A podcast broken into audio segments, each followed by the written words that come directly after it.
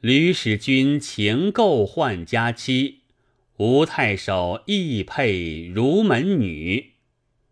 词曰：舒眉秀盼向春风，还是宣和装束。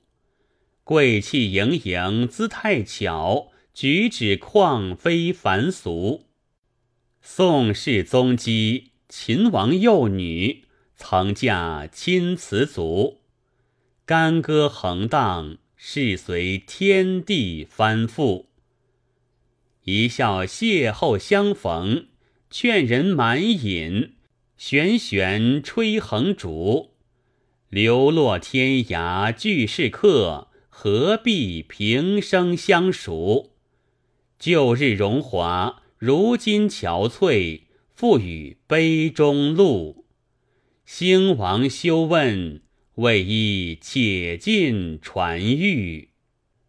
这一首词名唤《念奴娇》，乃是宋朝使臣张孝纯在瞻罕席上有所见之作。当时靖康之变，徽钦被掳，不知多少帝女王孙被犬羊之类群驱北去，正是。内人红袖气，王子白衣行的时节，到的那里，谁管你是金枝玉叶，多被磨灭的可怜。有些颜色记忆的，才有豪门大家收作奴婢，又算是有下落的了。其余驱来逐去，如同犬彘一般。张孝纯奉使到比云中府，在大将詹罕席上，见个吹笛劝酒的女子是南方声音，私下偷问他，乃是秦王的公主。詹罕取以为璧。说罢，呜咽流涕。孝纯不生伤感，故赋此词。后来。金人将钦宗迁往大都燕京，在路行至平顺州地方，住宿在馆驿之中。时逢七夕佳节，金鲁家归至，是日官府在驿中排设酒肆，任从人沽酒会饮。钦宗自在内室坐下。闲看外边喧闹，只见一个达婆领了几个少年美貌的女子，在这些饮酒的座头边，或歌或舞，或吹笛，斟着酒，劝着做客。做客吃罢，各赏些钱钞或是酒食之类。众女子得了，就去纳在达婆处。达婆又嫌多道少，打那讨的少的。这个达婆想就是中华老鸨儿一般，少见。一官叫一个造衣立典，积了酒食来送钦宗。其实钦宗只是软金长衣秀才打扮。那达婆也不晓得是前日中朝的皇帝，倒是客人吃酒，差一个吹横笛的女子到室内来服侍。女子看见是南边官人，心里先是凄惨，呜呜咽咽，吹不成曲。钦宗对女子道：“我是你的乡人，你东京是谁家女子？”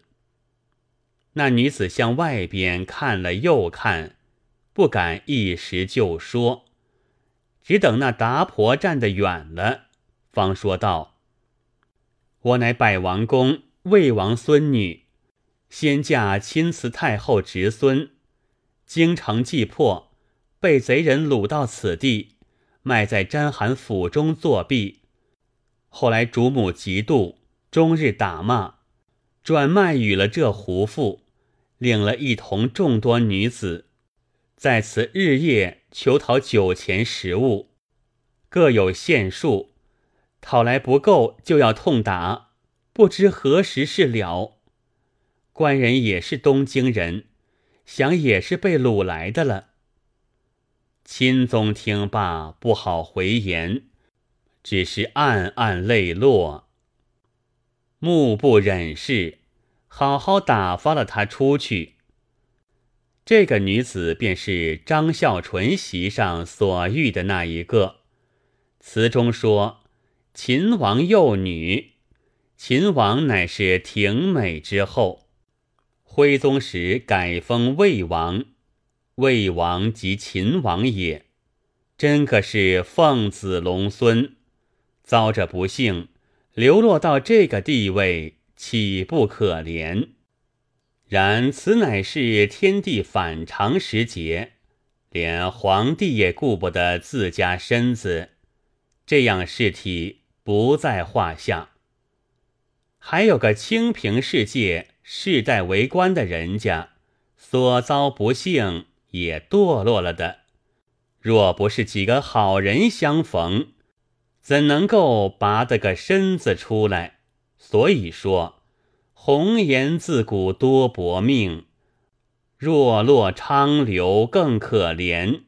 但使逢人提多起，淤泥圆会长青莲。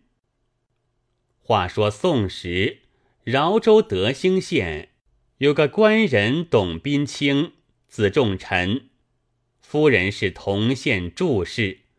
绍兴初年。官拜四川汉州太守，全家赴任。不想重臣做不得几时，死在官上了。一家老小人口又多，路程又远，患囊又薄，算计一时间归来不得，只得就在那边寻了房子，全且住下。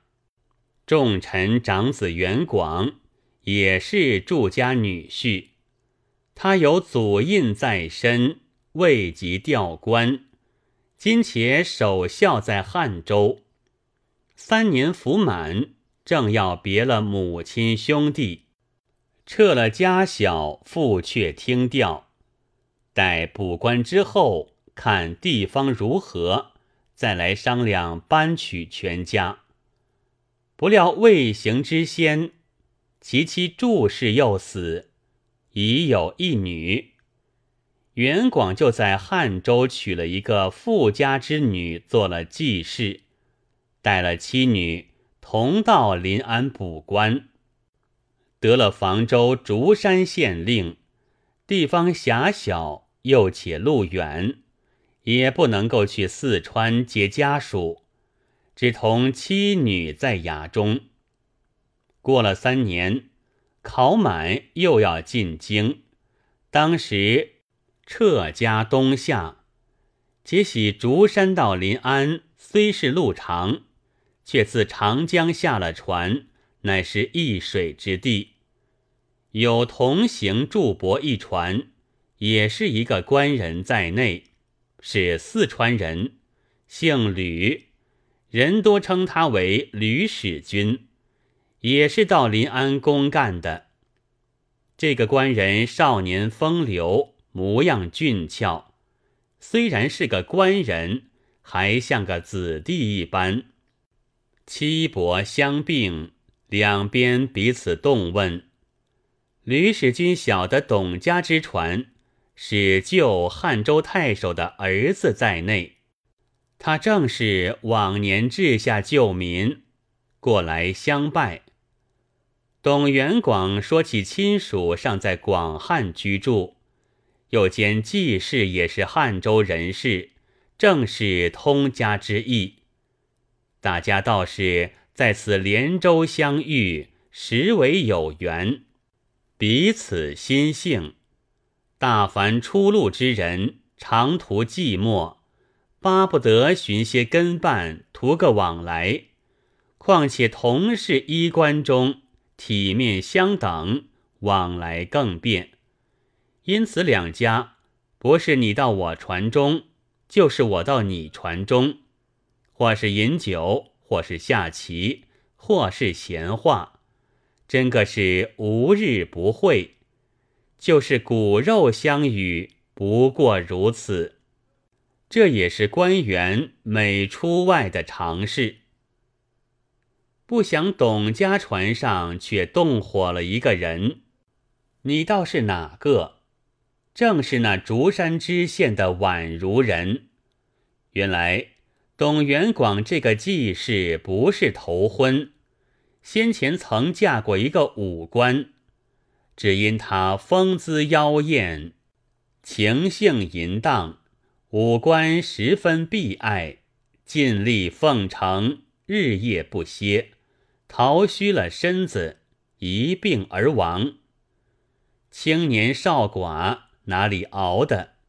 待要嫁人，那边乡人闻得他妖淫之名，没人敢揽头，故此肯嫁与外方。才嫁这个董元广，怎当的元广秉性怯弱，一发不济，再不能畅他的意。他欲心如火，无可杀可之处。因见这吕使君丰容俊美，就了不得动火起来。况且同是四川人，乡音惯熟。倒比丈夫不同，但是到船中来，里头添茶暖酒，十分亲热，有抛声调灶，要他晓得。那吕使君乖巧之人，颇解其意，只碍着是同袍间，一时也下不得手。谁知那如人，或是露半面，或是露全身。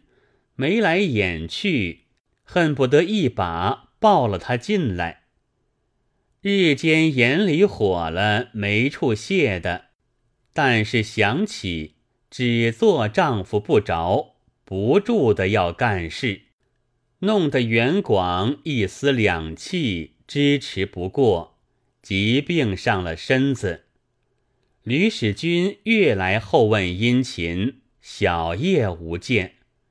趁此就与董如人眉目送情，两下做光，以此有好几分了。周到临安，董元广并不能起，吕使君吩咐自己船上道：“董爷是我通家，既然病在船上，上去不得，连我行李也不必发上岸，只在船中下着。”早晚可以照管，我所有公事抬进城去勾当罢了。过了两日，董元广毕竟死了，吕使君出身替他经济丧事。凡有相交来调的，只说通家情重，应得代劳。来往的人尽多赞叹他高义出人。金石罕有，哪晓得他自有一副肚肠藏在里头，不与人知道的。正是周公恐惧流言日，王莽谦恭下世时。假若当时身便死，一生真伪，有谁知？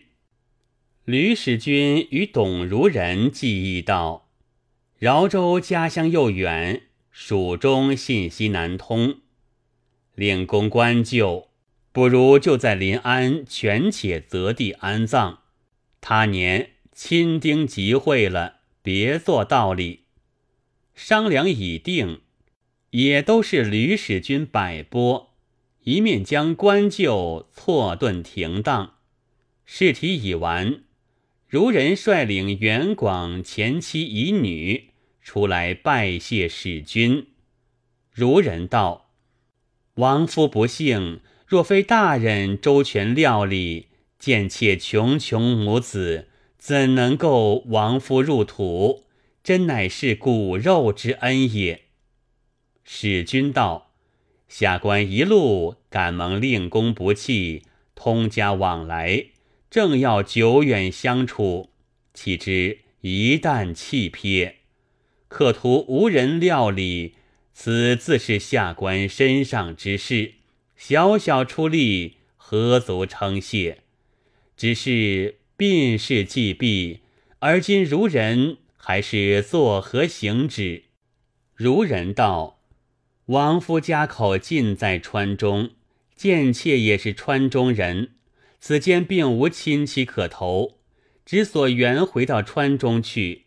只是途路迢递，穷穷母子无可倚靠，寸步难行，如何是好？使君陪笑道：“如人不必忧虑，下官公事够当一完，也要急回川中，便当相陪同往。只需如人勿嫌弃，足矣。”如人也含笑道：“果得如此提撤，还乡有日，寸心感激，岂敢忘报？”